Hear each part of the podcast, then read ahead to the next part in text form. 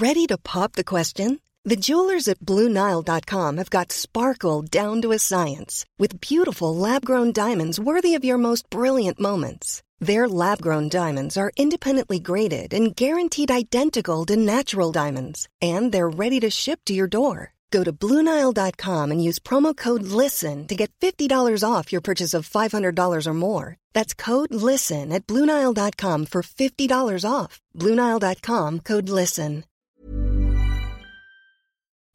Heute ist Valentinstag und unsere 100. Folge. Da wollte ich unbedingt etwas Romantisches machen. Und wer ist da besser geeignet als der Robin Hood des Sertão, Bonnie und Clyde von Brasilien? Es geht um die Liebesgeschichte von Lampiao und Maria Bonita und ihre Verbrechen und was sonst noch so alles damit zusammenhängt. Es wird vielleicht nicht besonders schön, aber es wird romantisch oder auch nicht, je nachdem, wie man es sieht.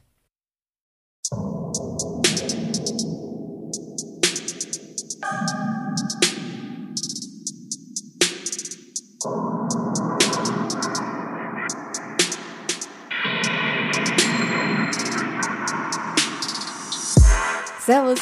Christi. Herzlich willkommen bei Darf's ein bisschen Mord sein? Dein Podcast zum Thema wahre Verbrechen. Mein Name ist Franziska Singer. Und ich bin Amrei Baumgartel. In der Einleitung habe ich gesagt, Amrei, es wird heute romantisch. Ja, ich habe mich schon gefreut. Und das habe ich auch wirklich geglaubt. Aber während der Recherche habe ich gemerkt, dass das ziemlich blauäugig von mir war. Hm. Oh, ui, lag ich falsch. Aber Franziska, wir machen noch immer True Crime. Ja? Also egal wie romantisch, irgendwann passiert doch was Schlimmes, oder? Ja, du hast recht. Legen wir los. Okay. Und ich möchte mich bei allen entschuldigen, die Portugiesisch verstehen. Ich habe keine Ahnung von dieser Sprache und ich werde einfach alles so aussprechen, wie ich glaube. Und es wird wahrscheinlich falsch sein. Da müssen wir heute durch. Ja, vor allem die, die es verstehen. Für uns klingt ja eh alles exzellent richtig. Lampiao ist in Brasilien heute noch bekannt. Für die einen ist er ein skrupelloser Gesetzesbrecher, für die anderen ein Held wie Robin Hood. Seine Heimat ist das Sertão, die halbwüstenartige Landschaft im brasilianischen Binnenland. Kakteen und Dornensträucher, soweit das Auge reicht, und kaum Regen.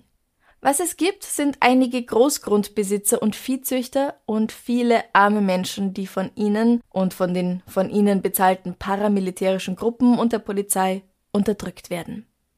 Also das Recht ist auf der Seite dessen, der gerade am meisten Geld hat. Ende des 19. Jahrhunderts gibt es verschiedene Gruppen, die sich gegen diese Unterdrückung zu wehren beginnen. Sie nennt man die Cangasso. Ein Mitglied so einer Gruppe ist ein Cangaceiro. Vigolino Ferreira da Silva kommt am 7. Juni 1897 in Serra Talada zur Welt. Virgulino wächst mit acht Geschwistern auf der kleinen Ranch der Familie auf und lernt das, was man da halt so können muss, also in der Wüste überleben, mit Lederarbeiten, Reiten und Viehhüten. Das sind Schafe, Ziegen und natürlich auch Rinder. Also man kann sagen, dass er ein Cowboy ist. Ja, ich glaube, das passt sehr gut. Virgulino kann sogar lesen, obwohl er nie eine Schule besucht. Er trägt eine Brille und er spielt gern Akkordeon.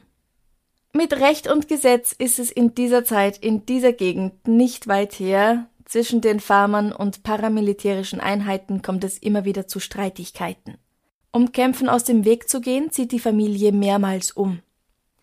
Am 18. Mai 1921 kommt Vigolinos Vater José Ferreira da Silva bei so einer Konfrontation ums Leben. Da beschließt der 21-jährige Virgolino, dass es jetzt reicht, er wird sich diese Behandlung nicht weiter gefallen lassen. Und wer jetzt aufgepasst hat und schnell im Kopf rechnen ist, der wird festgestellt haben, dass Virgolino 1921 schon 24 Jahre alt ist und nicht 21, wie ich gerade gesagt habe. Ich wollte gerade sagen, irgendwas passt da nicht. das liegt daran, dass die Quellen sich nicht einigen können, ob der Vater nicht schon 1918 bei so einem Kampf gestorben ist oder erst 1921 und mhm. 1918 wäre Virgulino tatsächlich 21 Jahre alt gewesen. Mhm. Und es steht zum Teil halt einfach komplett wild durcheinander gemischt in den Artikeln, die ich gelesen habe. Und also Virgulino war auf jeden Fall Anfang 20. Ja. Näher bei den 20 Jahren als bei den 30 Jahren, als sein Vater ums Leben kam. Ganz genau. Zusammen mit seinen Brüdern Antonio, Levinio und Ezekiel macht er nun selbst die Gegend unsicher. Sie reiten durch den Serto und werden Cangaceros, Gesetzlose, von Landbesitzern gefürchtet und von der Polizei gejagt. In dieser Zeit erhält er seinen Spitznamen Lampiao, die Lampe. Was meinst du, warum er diesen Spitznamen bekommt? Wenn ich ganz intellektuell denke, und ich glaube, da liege ich falsch, dann würde ich sagen, weil er so intelligent ist und so ein helles Köpfchen. Ah. Glaube ich aber nicht in diesem Zusammenhang. Ja, das ist es nicht. Hm, vielleicht irgendwas mit Waffen, irgendwas mit Gewalt, weil, weil seine Waffe ein Licht vorn dran hat und er auch im Dunkeln gut schießen kann. Fast. Was? Es heißt, er kann so schnell schießen, dass es im Dunkeln so aussieht, als ob er eine Öllampe halten würde, weil jeder Schuss die Nacht erhellt. Ah, ich lag da gar nicht so falsch. Mhm. Das finde ich gut.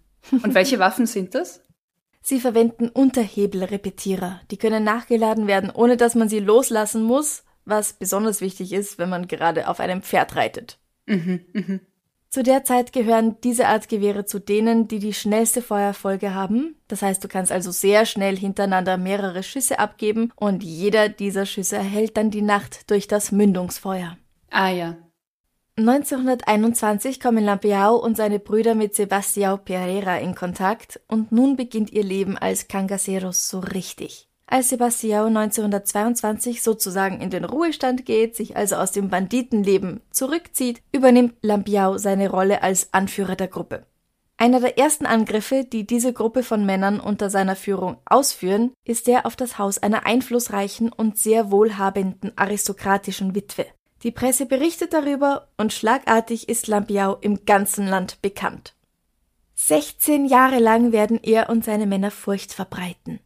Sie starten nicht gleich super brutal, also die Gewalt und die Gewaltbereitschaft steigert sich im Laufe der Jahre, weil sie sich meistens gegen die Reichen richtet, gegen Politiker, Großgrundbesitzer, Richter und die Polizei bekommt er einen Ruf als Rächer der Entrechteten, so wie in England die Legende von Robin Hood. Nur eben viel, viel brutaler. Lapiau und seine Banditen greifen Farmen und kleine Städte an, nehmen Geiseln, die sie gegen Lösegeld wieder freilassen, sie rauben und plündern, vergewaltigen und töten unzählige Personen. Es ist von über 1000 ermordeten Personen die Rede in 16 Jahren und mehr als 200 vergewaltigten Frauen. Wow. Außerdem töten sie mehr als 5000 Rinder. Mehrere hundert Mal geraten die Cangaceros mit der Polizei oder paramilitärischen Gruppen aneinander und Lampiao wird dabei sechsmal verwundet. Aber stimmt der Vergleich mit Robin Hood wenigstens so weit, dass sich die Gewalt nur gegen Reiche richtet? Weil ich meine, also die Taten, wie du schon gesagt hast, sind eine ganz andere Liga als bei Robin Hood. Mm, der Vergleich stimmt nicht wirklich. Nein, das klingt halt nur immer gut, weil jeder will irgendwie Robin Hood sein, oder? Ja, natürlich. Für die Armen, für die Gerechtigkeit, die Umverteilung ja. der Güter, natürlich. Ja, ja. Er sagt, dass er für die Armen kämpft und spricht sich öffentlich gegen Gewalt gegen die Unterdrückten aus. Aber in Wahrheit richtet sich ihre Gewalt durchaus auch gegen Arme, da machen sie wenig Unterschied. Wenn Lampiao dich nicht mag oder jemand deiner Verbündeten nicht leiden kann, dann hast du eine Zielscheibe auf der Brust. Nichtsdestotrotz ist er für viele Brasilianer ein Held. Er traut sich, etwas gegen die Unterdrückung zu unternehmen. Auch wenn er Männer kastrieren lässt oder ihnen vor ihrer Familie die Augen aussticht, oder auf einer Hochzeit eines Feindes den Bräutigam aufschlitzt und danach die Braut vergewaltigt, um jetzt nur ein paar Beispiele zu nennen. Er schenkt den Kindern armer Leute halt auch Münzen, spendet für Leute, die von der Dürre besonders betroffen sind und schafft es einfach, sich in den Medien wahnsinnig gut zu präsentieren. Ja, fuck it. Entschuldige meinen, aber ganz ehrlich, das ist so wie Ted Bundy. Ja, er hat viele ermordet, aber er hat halt auch bei einer Selbsthilfe-Hotline gearbeitet und dadurch vielleicht Leben gerettet. Ja, und das eine wiegt das andere nicht auf. Ja, ja. Er liest übrigens auch sehr gern, was über ihn in der Zeitung oder in Zeitschriften geschrieben wird. Er ist auf sein Aussehen bedacht, er trägt gern viel Schmuck und in einer Zeit, in der ein Bad zu nehmen eine seltene Ausnahme darstellt, wahrscheinlich auch, weil es dort so wenig Wasser gibt, verwendet er große Mengen Duftwässerchen. Ah ja. In den größeren Städten stiehlt er teure Parfums, die aus dem Ausland importiert wurden, und duftelt sich damit immer ordentlich ein. Das heißt, man riecht ihn vielleicht auch schon, bevor man ihn sieht. Ja, es heißt, die Mischung aus Öl, Schweiß und Parfum, da weiß man einfach, das ist typisch er. Ja, okay. Was ich auch interessant finde, ist, dass er ein sehr katholischer und abergläubischer Mann ist. Also nicht unser mitteleuropäischer, westeuropäischer Katholizismus, sondern auch einer, der mit Naturgeistern und sowas zu tun hat. Also einfach seine Sertau-Version davon. Mhm. Jeden Tag wird mittags pausiert, um zu beten und freitags wird gefastet und freitags hat man auch keinen Sex. Ja, es ist ganz toll für ihn, aber sowas wie die zehn Gebote interessieren ihn wahrscheinlich trotzdem an Schas. Ja. Oder? Ganz offensichtlich. Ja. Das sind mir die liebsten Gläubigen. 1926 versucht Lampiao sich für sehr kurze Zeit in der Politik für eine revolutionäre Partei oder Gruppierung, aber das lässt er dann bald wieder bleiben. Er reitet lieber weiter durch die Wüste. Vielleicht blöde Zwischenfrage, man weiß schon, wer er ist, weil ich ja. habe gerade so dieses schemenhafte Dasein von diesem mysteriösen, gesichtslosen Mann vor mir. Nein, man nein, weiß, nein, man weiß, wer, wer, er ist. Er hat auch sein Foto in den Zeitungen. Aha. Ja, ja, ist ganz klar. Also man weiß auch, welche Verbrechen er begeht, aber man kann ihn warum auch immer nicht stoppen. Genau. Einer von Lampiaus besten Männern ist Corisco, mit vollem Namen heißt er Cristino Gomez da Silva Cleto. Er wird 1907 geboren. Nachdem er Lampiaus Gruppe beitritt, wird er durch seine physischen Fähigkeiten und seine Skrupellosigkeit schon bald der Anführer einer eigenen Untergruppe von Banditen. Also der Oberchef bleibt Lampiao aber es können ja auch nicht immer alle 50 oder wie viele Leute er halt hat beisammen sein und dann gehen halt die mit dem Lampiao mal dahin und die anderen mit dem Corisco dorthin. Ja, Arbeitsteilung. Man kann auch nicht ja. zu 50 einen Laden überfallen. Genau. Ressourcenschonend arbeiten. Eine Stadt schon, einen Laden vielleicht nicht. Mhm. Dank seiner Blutrünstigkeit und seinem Aussehen wird er als Diaboluro, der blonde Teufel, bekannt. Eins seiner bekanntesten Verbrechen ist die Vergewaltigung einer Zwölfjährigen. Sergia Ribeiro da Silva, genannt Dada, wird in ihrem Zuhause entführt. Vermutlich ist es ein Racheakt gegen ihren Vater, der einen Verwandten von Corisco an die Polizei verraten haben soll. Nach ihrer Entführung wird Dada von Corisco vergewaltigt. Sie erleidet dabei schwere innere Verletzungen, die Wochen brauchen, um zu heilen. Das Mädchen wird gezwungen, bei seiner Familie zu leben und er besucht sie hier immer wieder. Es heißt, dass sie sich schon bald in ihren Vergewaltiger verliebt dass es dann auch so eine Liebesgeschichte ist. Allerdings, glaube ich, muss man das ein bisschen differenzierter sehen, weil er ist ein erwachsener Mann, Anfang Mitte 20, und sie ist ein minderjähriges Opfer, das sich seinem Willen zu unterwerfen hat, wenn es überleben will. Ja, Stockholm-Syndrom auch, oder? Möglich, ja. Ja. Jedenfalls heiraten die beiden irgendwann und das Mädchen, selbst fast noch ein Kind, bringt ihren ersten Sohn Josaphat zur Welt. Nach Kangasso-Tradition wird er ihr sehr bald weggenommen und bei irgendeinem Bauern abgegeben. Josaphat überlebt nicht.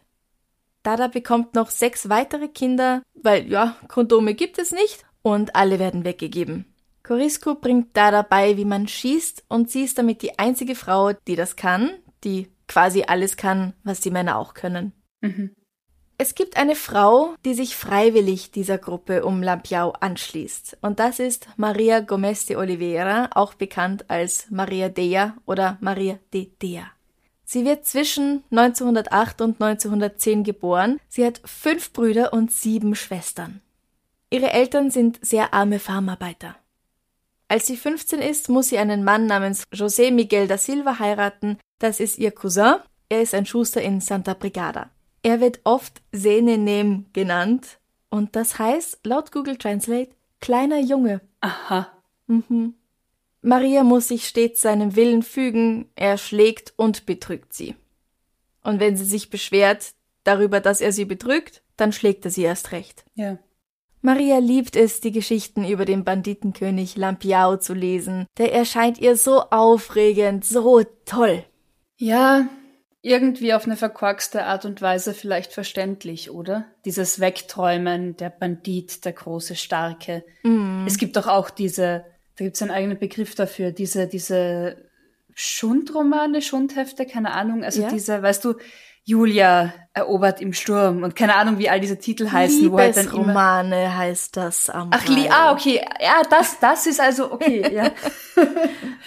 also wo halt dann der Held, der Starke, dich mitnimmt auf seinem Pferd und in den Sonnenuntergang reitet. Ja, ja, das klingt natürlich schon toll. Und gerade wenn du halt in einer lieblosen Ehe gefangen bist, mit viel Gewalt, dann ja. möchtest du gern von etwas anderem träumen. Und die Kangaseros, das sind auch freie Leute, die haben keinen öden Alltag, wo sie jeden genau. Tag ins Geschäft gehen und dann am Abend hundemüde sind und grantig. Und das stellt sie sich halt sehr spannend vor. Starke Männer, die irgendwie wissen, was sie wollen und ihr Leben ja. leben. Da kann man sich, glaube ich, schon recht schnell reinträumen, da irgendwie gerettet werden zu wollen. Absolut. Eines Tages trifft Maria auf der Ranch ihrer Eltern eine Gruppe Männer. Vor der 20-Jährigen steht nun plötzlich der Banditenkönig selbst. Sie finden gegenseitig großen Gefallen aneinander und kurze Zeit später packt Maria ihre Sachen und verlässt José für ein Leben an Lampiaus Seite. Sie ist 20, er ist Anfang 30. Und das ist wahrscheinlich tatsächlich der einzige Mensch, für den sie ihren Mann verlassen kann, wo ihr nichts passieren wird. Also zumindest ja. nicht von ihrem Ex-Ehemann. Genau, der kann dagegen sehr wenig tun. Oder? Ich glaube, das ist in dem Setting tatsächlich der einzige Weg, aus ihrer Ehe zu entkommen. Ja, Scheidung, davon braucht man gar nicht erst reden. Nein, und weglaufen und selbstständig mm -mm. sein. Mm Nein. Aber sich dem größten Banditenkönig anzuschließen, ja.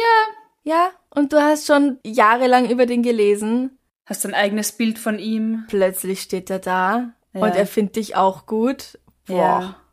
Franziska Chris Hemsworth dreht gerade in der Stadt. Wenn er sagt, Franziska, du bist es. Ja, das wäre ganz okay, glaube ich. also, Chris, melde dich. Ähm. Nachdem Maria einen festen Platz an Lampiaos Seite eingenommen hat, holen immer mehr Männer ihre Frauen zur Gruppe dazu. Das war bis dahin streng verboten, die mussten alle woanders leben, so wie Dada. Mhm. Aber sie sehen halt jetzt, ah, okay, wenn der Anführer was Hübsches an seiner Seite haben kann, dann will ich das auch. Maria und Dada verstehen sich überhaupt gar nicht. Als First Lady spielt Maria sich in Dadas Augen zu sehr auf und sie hat größere Macht als Dada, die im Grunde schon länger dabei ist und eben als einzige weibliche Person extrem gut mit einer Waffe umgehen kann. Die anderen Frauen haben auch Messer oder kleine Pistolen zur Selbstverteidigung im Falle eines Angriffs, aber Dada ist die einzige, die ein Gewehr trägt. Und sie findet, dass Maria eine blöde Tussi ist, die immer so herumstolziert mit ihren feilen Kleidern und viel zu viel Parfum drauf. Mhm. Und sie ist mir so bodenständig. Dass Dada die absolut Beste im Nähen und Sticken ist und Lampiaus Vertrauen genießt, stößt Maria auch schlecht auf. Also die beiden werden keine Freundinnen. Mhm. Und man darf auch nicht vergessen, dass Dada 1930 erst 15 Jahre alt ist und Maria wenigstens schon 20. Ich wollte gerade sagen, Dada ist ja definitiv viel jünger auch noch. Also gerade in ja. dem Alter, erwachsen und jugendlich, das ist ja nochmal ein größerer Unterschied als du und ich jetzt. Ja. Und wie sieht der Alltag, also das Leben der Frauen in dem Kangasso aus? Die Frauen haben hier generell kein einfaches Leben. Einige schließen sich freiwillig der Gruppe an, andere, weil sie entführt und vergewaltigt werden und wissen, dass sie erschossen werden, sobald sie versuchen zu fliehen. Aber letzteres gilt für alle. Wenn du einmal einem Typen gehörst, bleibst du auch da, solange er dich will. Bist du im Besitz. Die Frauen gehen nicht mit auf Raub- und Plündertouren, sondern bleiben schön im Lager und verrichten im Grunde Hausarbeit. Sie können nicht einfach Nein sagen, wenn sie keinen Bock auf Sex oder irgendwas haben. Wer wegrennt, wird erschossen. Wer mit einem anderen Mann schläft, wird erschossen. Und noch dazu bringen die Männer aus ihren Besuchen im Puff Geschlechtskrankheiten mit, die sie natürlich an sie weitergeben. Hm. Später werden die Frauen zwar als besonders blutrünstig beschrieben, aber das kann nicht sein, weil sie nämlich gar nicht bei den Kämpfen dabei sein dürfen. Da ist da da dann die einzige Ausnahme. Mhm. 1932 bringt Maria ihre Tochter Espegita zur Welt. Auch sie darf nicht bei den Banditen aufwachsen, sie wird bei Verwandten in Obhut gegeben. Also auch wenn jetzt die Frauen bei den Männern in der Gruppe zusammen sind? Familie ist trotzdem nicht. Genau, das ja. ist ja auch verständlich, weil Familie und kleine Kinder, damit bist du nicht so mobil. Ja wenn deine Feinde das Lager angreifen, dann gibt dann gibt's noch mehr, was dich als Mann, als Kämpfer verletzlich macht, quasi. Ja, ja. Und deswegen werden die Kinder dann immer auf irgendwelche Verwandten oder Bauern verteilt mhm. ähm, und halt hin und wieder besucht. Espegita erinnert sich als alte Frau daran, dass ihre Eltern sie immer wieder besucht haben und sie weiß noch, dass sie so Angst vor der Kleidung, den Waffen und den gruseligen Gestalten hatte, die sie begleitet haben. Das sagt sie in einem Interview. Das kann ich mir so gut vorstellen. Das sagt aber auch schon viel aus, weil eben als Kind du erinnerst dich ja mehr, wie dich Momente oder Menschen haben fühlen lassen und nicht wirklich aktiv an die Gründe dahinter. Also ich finde, das sagt schon sehr viel über die Gruppe und diese Menschen aus, wenn ein Kind sich einfach vor ihnen gruselt, oder? Ja, aber Kinder gruseln sich auch leicht. Ja, okay. Ja, wenn irgendwas ja. da ist, was du nicht kennst. Das stimmt, unbekannt und dann gruselst dich. Ja, das stimmt schon, ja. Also die kommen ja jetzt nicht jedes Wochenende oder so, ja. sondern ja. 16 Jahre dauert die Schreckensherrschaft von Lampiao und seinen Männern, die vor nichts und niemandem Halt machen. Doch am 28. Juli 1938 kommt sie zu einem Ende. Einer der Cangaceros verrät der Polizei, wo die Gruppe ihr Lager aufgeschlagen hat. In den frühen Morgenstunden greifen sie mit Maschinengewehren an. So erinnert sich Ballot, ein Bandit aus der Gruppe, daran. Ich habe niemals daran gedacht, dass Lampiao sterben könnte. Wir lagerten in der Nähe des Rio São Francisco. Er wachte um 5 Uhr auf und befahl uns, zur Morgenmesse für die heilige Maria zusammenzukommen. Als wir mit der Messe fertig waren, schickte Lampiao Amoroso los, um Wasser für den Kaffee zu holen. Genau in diesem Moment hörten wir den ersten Schuss. Hinter zwei Steinen war ein Maschinengewehr in Stellung gebracht worden, ungefähr 20 Meter vor Lampiaos Hütte entfernt. Einer der unseren, Pedro Jekanjida, hatte uns verraten und dem Polizeisergeant Se Procopio detaillierte Auskunft über unser Lager und wahrscheinlich sogar die Position unserer Betten gegeben. Ein Feuerstoß zerriss die Tür meiner Hütte. Mein Kamerad Mergulio sprang aus dem Bett, um sofort wieder von der nächsten Salve dahingestreckt in sich zusammenzusacken. Als ich mich erhob, sah ich einen Soldaten, wie er mit seinem Gewehr auf den Kopf von Mergulio einschlug. Plötzlich spürte ich seinen Gewehrlauf gegen mein Bein gedrückt. Ich hielt meine Muskete gegen seinen Bauch, wir drückten beide gleichzeitig ab. Der Soldat war sofort tot, doch ich hatte Glück. Mein Bein war in Ordnung. Dann sah ich Lampiao nach hinten kippen, mit einer Kugel in der Stirn. Moeda, Tempoduro, Quintafera, alle waren tot. Ich zählte die Körper der Freunde, neun Männer und zwei Frauen. Maria Bonita war verletzt und versuchte sich hinter ein paar Felsen zu verstecken, aber sie wurde entdeckt und geköpft. Die Kugeln schlugen gegen die Felsen, Funken und Splitter verstreuend. Überall hörte man Schreie. Es war ein Inferno. Luis Pedro schrie ständig: Los, lasst uns das Geld und das Gold aus Lampiaos Hütte holen. Er schaffte es nicht. Eine Salve riss ihn zu Boden. Ich lief zu ihm hin, nahm sein Gewehr und schaffte es, gemeinsam mit Cicereno den Belagerungsring zu durchbrechen. Ich glaube, das Maschinengewehr hatte in genau dem richtigen Moment Ladehemmung. Gott sei Dank. Ich hatte Glück. Sie hatten sich hier so sicher gefühlt, dass sie auf Wachtposten verzichtet hatten, und das wird ihnen zum Verhängnis. Auch wenn an die 40 Banditen entkommen, sind Maria und Lampiao und neun weitere tot. Die Polizisten schneiden den Toten die Köpfe ab, manchen auch die Hände, um später die Ringe abziehen zu können. Auch wenn alle geköpft werden, die Frauen erhalten noch ein Branding im Gesicht und Maria wird ausgezogen und jemand stopft ihr ein Stück Holz in die Vagina. Als Zeichen, wofür auch immer. Wow. Nach ihrem Tod bekommt sie den Spitznamen, den wir gerade schon gehört haben, Maria Bonita, die Schöne. When you're ready to pop the question, the last thing you want to do is second guess the ring.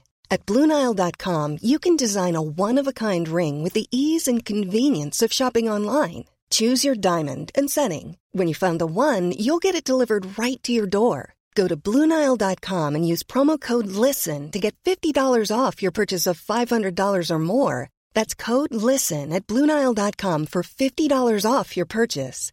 Bluenile.com code LISTEN. Hold up. What was that? Boring. No flavor. That was as bad as those leftovers you ate all week. Kiki Palmer here, and it's time to say hello to something fresh and guilt-free. Hello Fresh. Jazz up dinner with pecan-crusted chicken or garlic butter shrimp scampi. Now that's music to my mouth. Hello Fresh. Let's get this dinner party started. Discover all the delicious possibilities at hellofresh.com.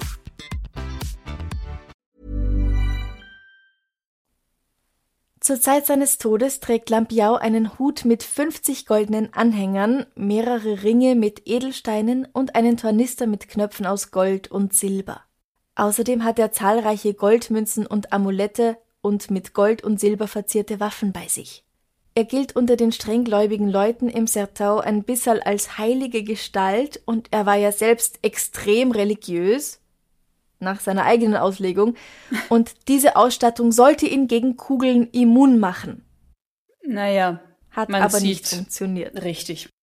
Insgesamt elf Köpfe werden in ein Fass mit Kerosin gesteckt und zur Untersuchung in die Forensik geschickt. Später werden sie zur Pyramide gestapelt in einem Museum der Öffentlichkeit präsentiert. Und Dada, ist sie auch unter den Toten? Nein, sie nicht. Corisco und sie sind an diesem Tag woanders. Corisco wird nun der neue Anführer der Banditen, von denen, die nach diesem Angriff halt noch Bock haben und nicht irgendwo anders hingeflohen oder sich sogar freiwillig gestellt haben. Soll es nämlich auch gegeben haben.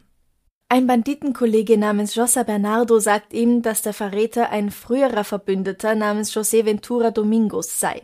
Corisco, der blonde Teufel, geht hin und tötet den Mann und seine ganze Familie. Jossa hat ihn allerdings angelogen, denn er selbst war der Verräter. Ah, Nachdem Corisco den Leichnamen die Köpfe abtrennt und sie der Polizei sendet, findet die das gar nicht so toll und setzt nun alles daran, den blonden Teufel zu finden. Sie schaffen es nicht, ihn festzunehmen, aber sie schießen ihn so an, dass er seine Hände nicht mehr gebrauchen kann. Nun wird Dada die neue Anführerin, die erste weibliche Person in einer derartigen Position, und sie schaffen es zwei Jahre lang der Polizei zu entkommen. Ihre Gruppe wird aber immer kleiner und 1940 löst sie sich auf. Das Paar plant nun, dass Corisco sich ergeben soll. Es gibt nämlich ein Gesetz, nach dem Cangaceros, die aufgeben und sich ergeben, begnadigt werden. ah, Corisco findet allerdings, dass der Polizist, der kommt, dieser Festnahme nicht würdig sei. Er widersetzt sich und eine Maschinengewehrsalve zerreißt ihm den Bauch. Er lebt danach noch zehn Stunden weiter. ui, also zehn Stunden Todeskampf. Ja, ja. Er wird begraben, zehn Tage später jedoch exhumiert und sein Kopf wird dann ebenfalls im Museum ausgestellt. Dada wird bei diesem Angriff schwer an einem Bein verletzt, es muss sogar amputiert werden. Zwei Jahre verbringt sie im Gefängnis, dann kommt sie wieder frei. Sie zieht nach Bahia, wo sie sich dafür einsetzt, die respektlose Ausstellung der Köpfe ihrer ehemaligen Freunde zu beenden. 1969 können sie dann endlich bestattet werden. Allerdings macht das Museum vorher noch Abdrücke von ihnen und diese Abdrücke werden dann statt der echten Schädel ausgestellt. Aber es gibt schon eine ziemlich große makabere Faszination für diese Leute, oder? Ja, absolut. Wow. Dada gibt zahlreiche Interviews. Sie ist die letzte dieser Kangaseros und Kangaseras, die letzte Zeitzeugin. Sie stirbt 1994 im Alter von fast 80 Jahren. Aber die vier, über die ich heute gesprochen habe, sind nicht die einzigen, an die man sich erinnert. Es gibt noch einen Mann namens José Leite de Santana, Spitzname Jararaca. Er verbringt die ersten Jahre seines Erwachsenenlebens in der Armee. 1926 tritt er dort aus und der Kangasu um Lampiao bei. Ein gut trainierter Soldat, der ist ja wirklich ein Gewinn für so eine Gruppe. Absolut. Nur ein Jahr später, im Juni 1927, stehen Lampiao und seine 53 Männer in Mosoro mindestens 150 bewaffneten Männern gegenüber, die ihre Stadt verteidigen. Jararaca wird angeschossen und festgenommen. Trotz des Lochs in seiner Brust wird er im Gefängnis vernommen, also nicht verarztet, sondern einfach gleich vernommen, und er lacht herzlich. Als er gefragt wird, warum lachst du so, sagt er, ach, ich denke an all die lustigen Zeiten im Kangasso. Wow. Das kommt bei den anwesenden Journalisten sehr gut an. Sympathisch. Mhm. Menschlich. Ja, er soll in ein anderes Gefängnis verlegt werden, aber das ist eine Lüge. Sie bringen ihn stattdessen nämlich zum Friedhof und zeigen ihm ein leeres Grab. Er erhält einen Schlag und einen tödlichen Stich mit dem Messer, dann wird er einfach in dieses Grab geschubst. Ein Soldat verpasst ihm noch einen Schuss, dann wird Jararakas Körper mit Sand bedeckt. Aufgrund seiner Tapferkeit wird er verehrt wie ein Heiliger. Seine Grabstätte wird auch heute noch von zahlreichen Personen besucht. Aber lass mich da mal ganz kurz einhaken. Welche, von welcher Tapferkeit sprechen wir da genau? Wie viele Unschuldige hat er beschützt? Wie oft hat er aus Notwehr tapfer gehandelt? Und wie oft war er einfach nur eine Scheißfigur? Dürfen wir es mal wieder sagen? ja, eben, das ist das. Diese Personen, Männer hauptsächlich äh, oder fast ausschließlich, die haben sehr viele Leute, sehr viele Unschuldige einfach so getötet, aufgeschlitzt, langsam ausbluten lassen, vergewaltigt, mhm. ihnen die Augen ausgestochen, alles Mögliche, was ihnen eingefallen ist, aus irgendeiner Rache heraus oder um jemandem anderen damit was zu sagen. Aber sie sind halt trotzdem quasi die, die sich gegen die Großgrundbesitzer und gegen die Regierenden einsetzen, die halt alle unterdrücken. Und deswegen werden sie auch verehrt. Das ist wahrscheinlich ein äußerst hinkender Vergleich, aber das ist so wie, ich bin wütend mit der Gesamtsituation, deswegen gehe ich jetzt auf eine rechte Hetzdemo gegen Corona, weil es ist eh alles scheiße und endlich sagt mal jemand irgendwas gegen das System. Und wer wird gefährdet? Äh, Zivilisten und du selbst. Gratuliere. Aber immerhin traut sich mal jemand was zu sagen. Ich weiß, der Vergleich hinkt sehr, aber er ist ansatzweise, oder? Um. Er ist halt so völlig am Ziel vorbei. Also die Verehrung. Ja, ich finde, Personen sollten generell nicht verehrt werden. Ja, da fängt's mal an. Ja, Verehrung ist immer komisch, ja. Ja. Also was diese Gruppe angeht, da kommen wir gleich noch dazu. Da spielt auch ein großer Mythos irgendwie mit rein. Mhm. Manche Dinge kann man sich nicht so richtig erklären zu der Zeit. Ah, oh, oh. Mhm. Virgulino Ferreira da Silva Lampiao ist in Brasilien ein viel bewunderter Bandit, der Held zahlreicher Telenovelas, Bücher und Filme. Wirklich? Viele halten ihn für einen zweiten Robin Hood, der von den Reichen nahm, um den Armen zu geben. Das war nicht ganz so, aber auch mal. Ja, und es kommt ja auch immer irgendwie drauf an, wie man von den Reichen nimmt. Und was man in der Zwischenzeit noch so anstellt. Und ob die gerade tatsächlich wirklich das Problem sind oder ob es nicht dahinter noch jemanden gibt, der einfach Richtig, viel mehr ja. Macht hat. Sie werden auch mit Bonnie und Clyde verglichen, das Verbrecherpaar aus den USA, die ja ungefähr zur ja. gleichen Zeit unterwegs waren. Es gibt auch mehrere Filme über Lampiao und seine Banditen, über Lampiao und Maria Bonita und sogar auch über Dada und Corisco.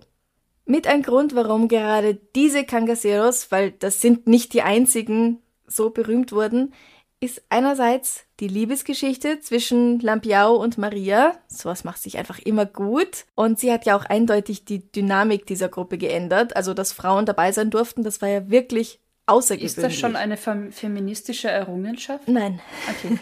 Niemand dort war feministisch. Ich wollte nur sicher gehen. Ja, okay. Mm -mm. Ich glaube, es ging mehr darum, dass einfach ständig was zum Pudern da war und die Männer nicht mehr selbst kochen mussten. Ja, ja. Mhm. Mhm aber auch mit ein Grund, warum gerade diese Leute so berühmt wurden, ist, dass Lampiao und seinen Männern geradezu übernatürliche Kräfte zugeschrieben wurden. Die Munition ist den Banditen niemals ausgegangen und sie sind mal um mal verschwunden, ohne eine Spur zu hinterlassen. Also wortwörtlich? Oder aufgetaucht. Wortwörtlich, ohne dass man Spuren gesehen hat. Also ja, keine, keine, nicht im übertragenen Sinn, man hat tatsächlich einfach wenig Spuren gefunden.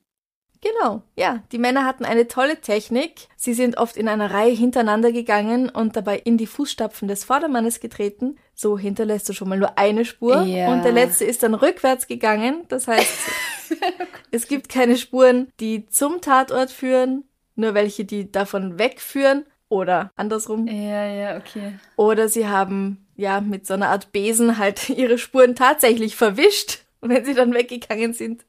Ich, ich stelle mir, also ich weiß, all, ganz viel an dieser Geschichte ist tragisch und mies und brutal, aber ich stelle mir gerade so comichaft das arme Schwein vor, das dann der Letzte ist, der da sauber und klar Schiff machen muss und dann rückwärts genau in die Spuren mhm. des Vordermanns treten muss oder noch schnell das mit einem Besen. Nicht so einfach. Ja, eben. Also, also ich habe echt mit, Mitgefühl mit diesem letzten Mann. Und es war ein Mann, ziemlich sicher. Natürlich war es ein Mann. Ja. Die Frauen durften ja auch nicht mitgehen. Und warum ihnen die Munition niemals ausging, das ist auch recht leicht zu erklären. Lampiao hat ja einen großen Einfluss im Sertau. Viele Bauern, Händler und auch Politiker sind auf seiner Seite und er hat durchaus auch Verbindungen zu gewissen Polizisten, die eben höher gestellt sind, entweder weil sie ihn gut finden oder weil sie ihn fürchten und die versorgen ihn dann stets mit dieser Munition. Ist nicht so, dass sie ins Geschäft gehen müssen, um irgendwas zu kaufen, sagen, bitte könnte ich äh, 50 Kugeln haben, sondern die kriegen sie Die sind auf versorgt, Wege. definitiv. Ja. Ich habe mich gerade viel zu sehr in dieses Bild verliebt von dem armen Schwein, das hinten sauber machen muss und die Spuren verwischt. Das ist so großartig. Ja, okay. ähm, wow. Und werden die heutzutage auch noch verehrt? Weißt du das? Oder hat dieser Mythos nachgelassen über die Zeit? Na, also die Telenovelas, die Bücher, das gibt's alles immer noch. Aha, das ist tatsächlich auch noch Er ist gelesen und bekannt in konsumiert. Brasilien Ah, okay. hm. und wird auch nicht so schnell vergessen werden. Ja, wenn er jetzt noch bekannt ist, dann ist das sehr vielversprechend für die Zukunft, ja. Mhm. Wir sind uns aber einig, dass es trotzdem unterm Strich eine Scheißfigur ist. Ja, sind das nicht alle, über die wir reden. Also Ja, eh, ja, eh. Das Ding ist, Lampiao und Maria Bonita, die beiden werden immer so als, als romantisches Liebespaar hingestellt, was es ja wahrscheinlich auch irgendwie war, aber, aber trotzdem darfst du halt die Morde und die Vergewaltigungen nicht ganz außer Acht Ja, lassen. also nur am Rande. Man muss ja auch da Und- nicht in den Vordergrund rü- rücken, diese ganzen Verbrechen. Nein, Franziska, wo kämen wir da hin? Natürlich, in erster Linie berichten wir über Liebesgeschichten, die halt auch noch Verbrechen begangen Ja. haben. Ein, zwei Hunderte. Und äh, ja, und die Geschichte von Dada und Dada und Corisco wird, die ist etwas weniger bekannt, weil Lampiao ist natürlich der große Anführer. Aber auch da, nein, nein, sie war total verknallt in den. Aber wie nein, hat es nein, sie kann, angefangen? nein. Und vielleicht war es sogar für sie, vielleicht war es für die Zwölfjährige so etwas wie Liebe. Aber es war keine Liebe zwischen zwei mündigen, erwachsenen Menschen. Und somit war es einfach ein Verbrechen Ja. und sie hat das als Liebe interpretiert. Vielleicht hat sie auch Sympathie für diesen Mann irgendwann empfunden. Aber wie du sagst, es hat nicht als Ja. Liebesgeschichte begonnen, es hat als Vergewaltigung einer Minderjährigen begonnen. ja, genau. Und ich, ich finde, da braucht man dann auch nicht groß drüber reden, wie romantisch das Ganze Richtig, ist. Weil, ja. Und das Verklären Naja. und weil, wie du sagst, wie das Ganze anfängt, ist einfach ein brutales Verbrechen. Und was, vor allem, was zeigt das dann, also wenn das tatsächlich heute noch so verehrt wird, auch diese Geschichte, wenn tatsächlich auch der Beginn dieser Lieb Liebesgeschichte und unter Anführungszeichen verbreitet wird, was, was lehren wir dann jungen Frauen und Mädchen, dass so Liebe beginnen kann? Hm, Also ich meine, was kriegen dann diese Menschen mit? Das ist ein Liebesbeweis, wenn mich ein älterer Mann vergewaltigt, wenn ich, wenn ich Teenager bin? Weil er liebt mich ja? Ist es auf gar keinen Fall. Natürlich, du hast absolut recht. Ja, okay, ich bin schon. Ja. Ich steigere mich da so schnell rein, ich weiß, aber es ist, ja. Wir sind eh einer Meinung. Ja, ich weiß. Ich hoffe, viele Menschen sind unserer Meinung, was das, was das anbelangt. Ja. Bei allem anderen können wir ja vielleicht diskutieren, aber es gibt schon so ein paar Dinge, wo wir uns einig sein sollten. Das glaube ich auch. Ja. Ja. Wir brauchen was Schönes zum Abschluss, oder? Ja, bitte. Heute ist Valentinstag. Es wäre absurd, das zu ignorieren, auch wenn ich das Privatrecht gern ignoriere. Aber thematisch, Franziska, du überraschst dich selbst mit einer romantischen Geste. Brauche ich da ganz kurze Amnesie für eine halbe Stunde, damit ich mir was kaufen kann oder so? Ja, Okay. Ähm, ich würde sagen, ich kaufe mir eine Packung Ferrero Küsschen mhm. und esse einfach alle auf. Cool. Und dann habe ich Bauchweh und mir ist schlecht. Und ich sage mir, oh Gott, nie wieder. Franziska, warum hast du mich nicht davon abgehalten? Du weißt. Genau, das sage ich zu mir selbst. Genau, ja. Also du kaufst dir selbst Pralinen. Kann man das als Pralinen bezeichnen? Ich, ich hätte es jetzt, ja. Wenn Duplo die längste Praline der Welt ist, dann sind Ferrero Küsschen die eckigsten Pralinen der Welt. Nein, Ildefonso ist eckiger. Das stimmt. Das sind aber auch keine, das, das sind für mich Schoko, Schokokästchen. Okay, Absurderweise, es stimmt eigentlich, die Form ist ähnlich, aber ich würde das eine als Praline bezeichnen und das andere nicht. Liegt vielleicht auch am Namen. ist Toffifee auch eine Praline Nein. in deinen Augen? okay, gut. Was noch? Ja, Ja, nee, das fällt mir jetzt so spontan ein. Küsschen. Ja. Ja, mhm. Also natürlich kann ich mir auch welche holen, aber es geht ja um mich für mich selbst. Richtig, genau. Du, Ja. du dir eine romantische Geste. Mhm. Ja. Mhm. Und du? Wie überraschst du dich selbst zu Valentinstag? Ich brauche keine halbe Stunde dafür, da reichen fünf Minuten. Das ist recht praktisch. ähm, wie würde ich mich überraschen? Ähm, ich glaube, ich würde mir Blumen kaufen. Du würdest oder du wirst? Ach so, äh, so konkret habe ich das noch gar nicht geplant, aber ich überrasche mich ja auch damit. Also ja, ich glaube, ich kaufe mir Blumen. Ja, Mhm. ja. Ich mag die Geste irgendwie. Blumensträuße sind dann irgendwann tot, aber man kann sie auch trocknen und aufhängen, aber Blumen, ja. Und wenn ich ganz gut drauf bin, dann hinterlasse ich mir eine Nachricht am angeschlagenen Badezimmerspiegel. und mit angeschlagen meine ich nicht Faust in den Spiegel, sondern Luftfeuchtigkeit, weil heiß vom Duschen. Ja, ich hatte dich verstanden. Okay, gut. Ich wollte nur sicher gehen. Aber weißt du was? Was denn? Ich habe auch eine Überraschung für dich, beziehungsweise die ist nicht von mir, sondern die kommt vom Wolfgang. Mhm. Der Wolfgang hat uns was geschickt, nämlich. Oh. Ich zeig's dir kurz und dann lese ich's vor. Liebe Amrei, liebe Franziska, herzlichen Glückwunsch zum 100. Podcast von Darf's ein bisschen Mord sein. Herzlichen Dank und auf die nächsten 100. Ah, wie entzückend. Dankeschön, lieber Wolfgang. Happy 100. Folge, Franziska. Happy 100. Folge. Wir machen es jetzt seit einer Stunde und wir erwähnen es erst jetzt, ja? Aber das ist nicht alles. Diese Nachricht kam nämlich mit drei Flaschen Sekt. McFluff hat eine eigene Flasche Sekt. Yay!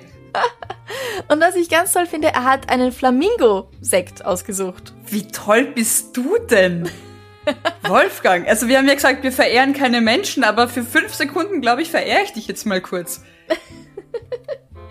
Und er hat auch noch einen Brief mitgeschickt. Also diese Nachricht, die Glückwunschnachricht kam ähm, mit den Sektflaschen. Aber er hat extra noch einen Brief geschickt. Hier mit diesem äußerst gruseligen Foto drauf. Sehr cool mit Giftflaschen und, und allem, was zum Podcast gehört. Ja, ja, McFluff ist da oben mit drauf. Da ist auch ein McFluff da dabei. ist ein, tatsächlich ein, ein, ein Spielzeugfigur, die wie McFluff aussieht. ja, es ist so cool. Ist das ein Foto? Hat er das Foto gemacht oder glaubst du, ist das eine fertige? Nee, er hat das Foto gemacht, oder? Muss das Foto gemacht haben. Also wenn mit Fluff drauf Weil, ist. weil der Hund. Ja, eben. Ich lese das jetzt einfach mal vor, weil es mich so freut. Liebe Amrei, liebe Franziska, kaum zu glauben, aber wahr, 100 Folgen von Darf's ein bisschen Mord sein. Herzlichen Glückwunsch und vielen, vielen Dank für die Stunden, die ich damit verbringen konnte. Ich freue mich auf jede neue Folge, das gilt auch fürs Extrablatt und mehr. Ich mag die gut recherchierten und mit Herzblut produzierten Podcasts. Die Freude, die ihr an der Arbeit habt, ist zu spüren, auch wenn die Fälle ja eigentlich nicht lustig sind. Macht bitte weiter so, bleibt kreativ. Nochmal herzlichen Dank und liebe Grüße, Wolfgang. Wow, Wahnsinn. Dankeschön. Oh mein Gott. Wie entzückend. Also, du machst uns eine große Freude Ja. mit, dem, so sehr. mit dem Sekt und wir werden nachher auf jeden Fall miteinander anstoßen. und, und auch ein Stückchen auf dich trinken. Ja, Ja. auch euch anderen allen herzlichen Dank für 100 Folgen anhören. Und unterstützen und liken und kommentieren und wieder wiederkommen und wieder anhören. Vielleicht auch Freunden erzählen. Genau, manche schreiben mir auch, ich habe jetzt schon dreimal alles angehört. Ich brauche einen Schritt. So, ja, okay, Wir okay. bemühen uns ja eh. Nein, wirklich, ich kann das nur jedes Mal, bei jedem Kommentar, bei jeder Interaktion, also vor allem bei den liebevollen, denke ich mir, Wahnsinn. Ohne jeden einzelnen Hörer, ohne jede einzelne Hörerin, weiß nicht, ob wir das mit so viel Freude machen würden. Es ist ja wahnsinnig toll, wie toll ihr seid. Ja, also vielen Dank für eure Unterstützung, fürs Dankeschön. Abonnieren, fürs auf Instagram und Facebook liken, folgen, kommentieren. Die Einsendungen. Ja, die Einsendungen fürs Extrablatt und ähm, natürlich auch herzliches Dankeschön an alle unsere Komplizen und Komplizinnen, die uns auf Steady unterstützen, an alle, die uns über Kofi was geschickt haben. Es ist ganz, ganz toll und wir lieben euch. Ja. Und ich finde es auch so entzückend, wenn wir im Alltag so mitbedacht werden, wenn wir da Nachrichten kriegen. Ich habe die Schlagzeile gesehen, da musste ich sofort an euch denken. Meine Mama Ja. hat mir was erzählt, da musste ich sofort an euch denken. Wie, en Ja. wie, wie entzückend. Also wie schön ist das, wenn wir tatsächlich Stück eures Alltags sein dürfen. Genau. Danke fürs Zuhören. Bis zum nächsten Mal. Bussi. Baba. Baba.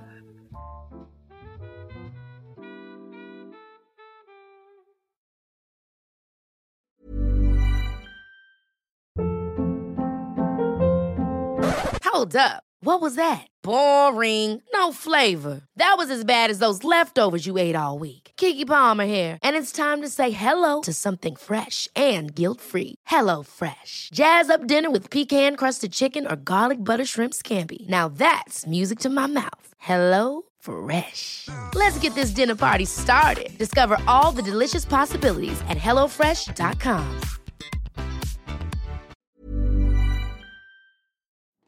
Liebe findet den unterschiedlichsten Ausdruck quer durch die Geschichte. Doch ist es wirklich immer Liebe? Lasst uns über Sex sprechen. Von skandalösen Stories aus der Antike über die Geschichte von Fetischen bis hin zu den unanständigen Geheimnissen berühmter Personen. Bei Liebesgeschichte gehen wir der Entwicklung der menschlichen Sexualität auf den Grund. Unterhaltsam, lehrreich und im besten Sinne des Wortes tabulos stellt Franziska Singer, das bin ich, jede Woche die Frage, wer, wann, mit wem und wie.